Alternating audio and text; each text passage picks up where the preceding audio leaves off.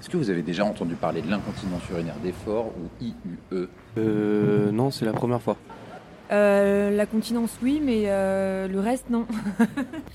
Et si je vous dis que jusqu'à 70% des athlètes féminines en souffrent, c'est quoi votre réaction? Ah ouais Bah, C'est énorme. Bah, c'est quelque chose que j'ignorais totalement en fait. Et est-ce que ça vous étonne que ce soit tabou dans le milieu du sport de haut niveau? Ouais, J'imagine que c'est pas des choses dont on parle euh, non plus tous les matins euh, à l'entraînement quoi, mais euh, Et je trouve ça dingue qu'on n'en parle pas assez.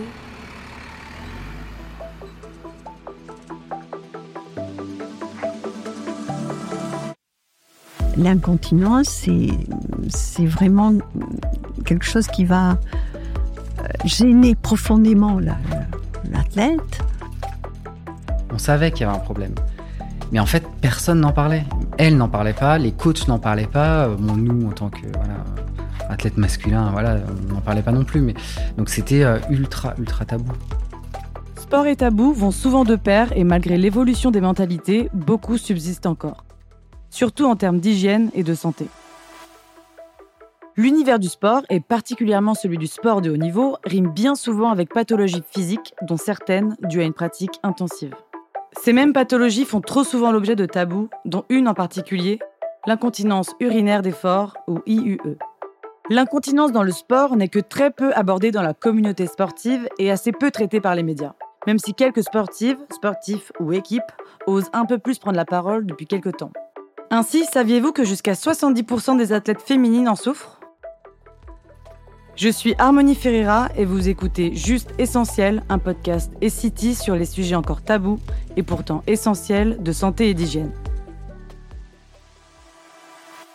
Pour y voir plus clair, nous avons sollicité deux experts qui sont en première ligne face au tabou de l'incontinence qui affecte la performance des athlètes de haut niveau, mais également la vie quotidienne des sportifs et sportives dans un cadre de loisirs.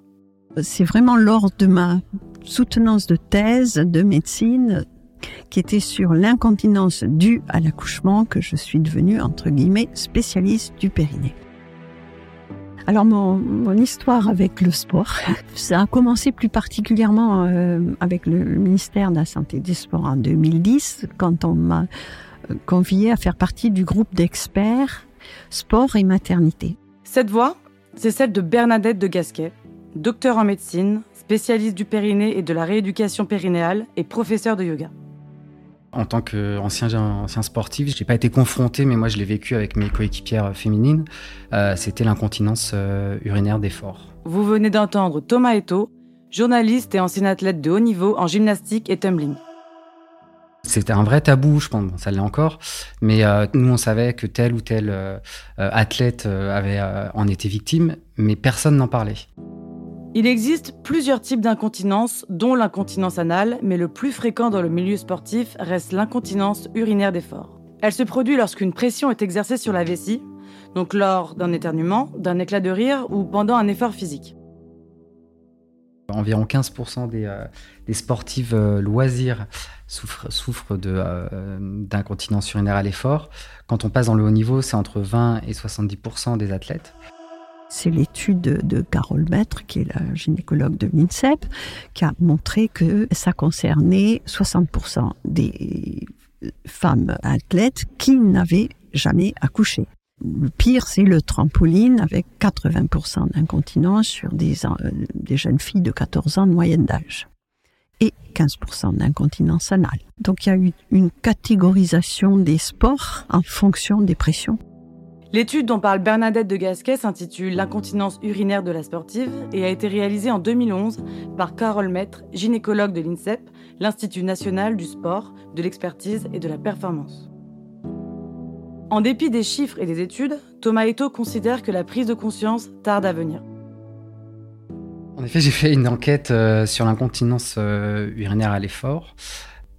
Alors, pour être tout à fait honnête, euh, j'ai pas l'impression que depuis, euh, il y a eu des gros changements en fait. Ça reste un tabou. Une inertie d'autant plus frustrante maintenant que le sujet a été mis en lumière et que les athlètes continuent à pâtir des conséquences de ce tabou.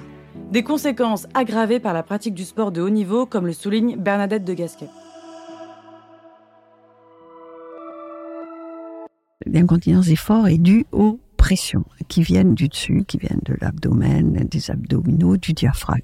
Chez les athlètes, évidemment, chaque compétition est un énorme stress et euh, le sphincter est fatigable. Il y a aussi cette notion de, de temps, c'est-à-dire que toutes les études montrent que au début de l'entraînement, ça va, et à partir de 20 minutes d'entraînement de pression, donc course, tennis, etc., le sphincter, il est épuisé. L'incontinence existe aussi chez l'homme, même si elle survient plus tardivement et que la corrélation avec l'effort se vérifie moins. Quand elle survient, c'est souvent grave et associé à une autre pathologie ou traitement médical. Chez la femme, le plancher pelvien soutient les viscères abdominaux et pelviens, mais le vide vaginal crée une fragilité.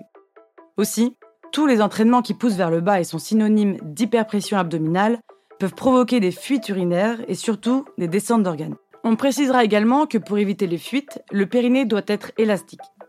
Or, chez les sportives, les abdominaux sont très puissants et le périnée très tonique. La pression est très forte et l'appui sur la vessie au maximum. L'incontinence urinaire est donc très répandue et peut survenir dès le plus jeune âge, mais quel que soit l'âge de la personne concernée, l'ombre du tabou plane toujours. La première euh, que j'ai eue euh, en interview, c'est une, athlète. Elle m'a dit euh, au début, elle dit bah je veux bien, je veux bien raconter mon histoire, mais si c'est si, tu mets pas mon nom en fait. On termine l'interview et, et dix minutes après, je reçois un, un, SMS en disant écoute tu peux mettre, tu peux me citer mon nom, mon prénom, sinon c'est pas cohérent avec mon discours. Et d'autres, ça reste encore tabou, elles ont pas voulu, elles m'ont donné leur témoignage sans, de manière anonyme.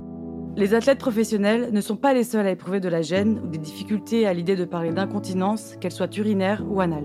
Ce tabou est encore largement partagé, même hors des frontières du sport de haut niveau. Bernadette de Gasquet a vécu une situation particulièrement révélatrice.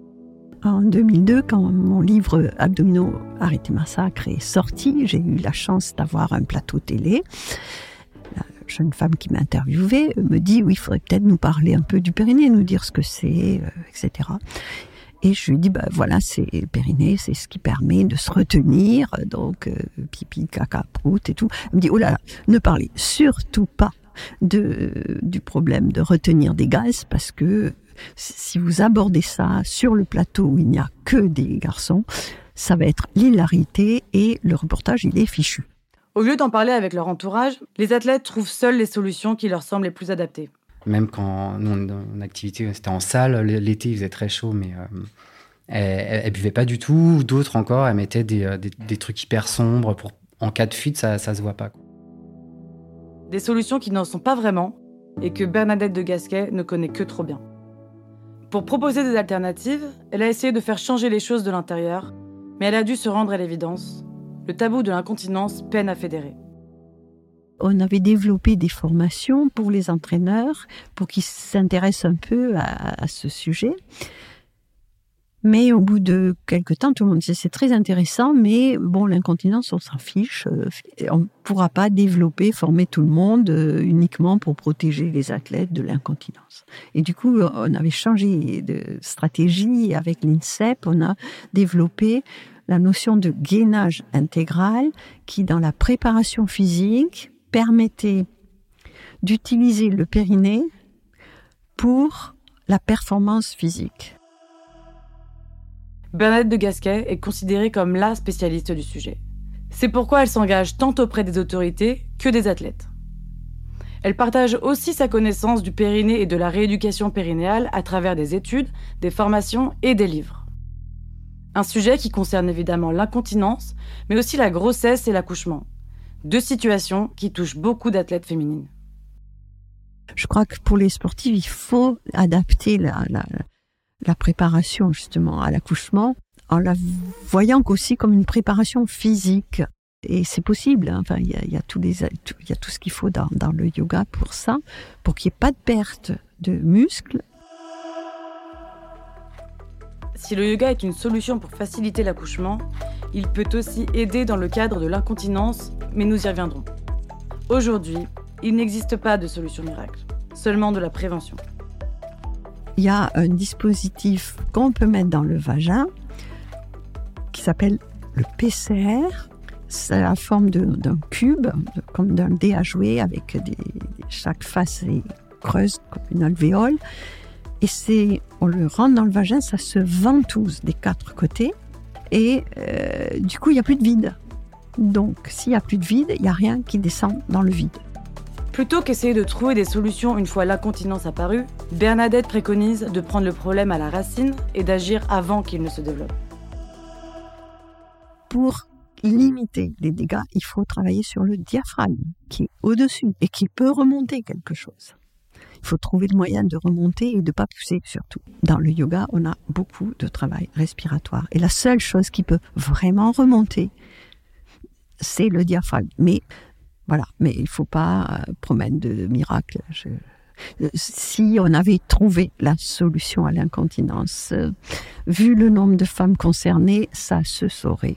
Pour Thomas Eto, la solution passe d'abord par de la communication et de la formation auprès des sportifs et de leurs encadrants pour moi, c'est toujours pareil, c'est euh, la communication.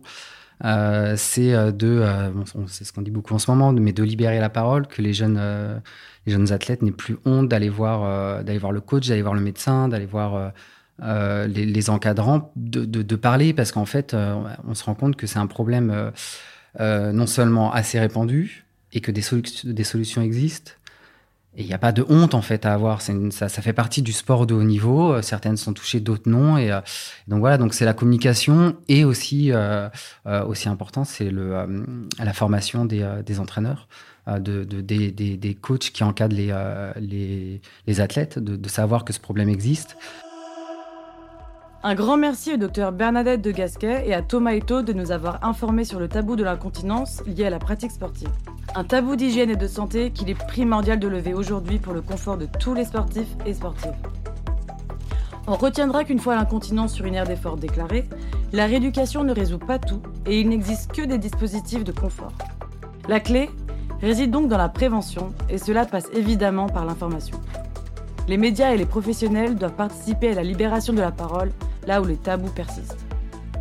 Récemment, le Comité national olympique et sportif français a donné un signe encourageant en ce sens, puisqu'il a annoncé lancer au deuxième trimestre 2023 une campagne de prévention auprès des athlètes et des cadres techniques afin de les sensibiliser au risque du sport intensif sur le périmètre. C'est la fin de cet épisode de Juste Essentiel. Retrouvez l'intégralité de la série sur toutes les plateformes de podcast et abonnez-vous pour ne manquer aucun épisode.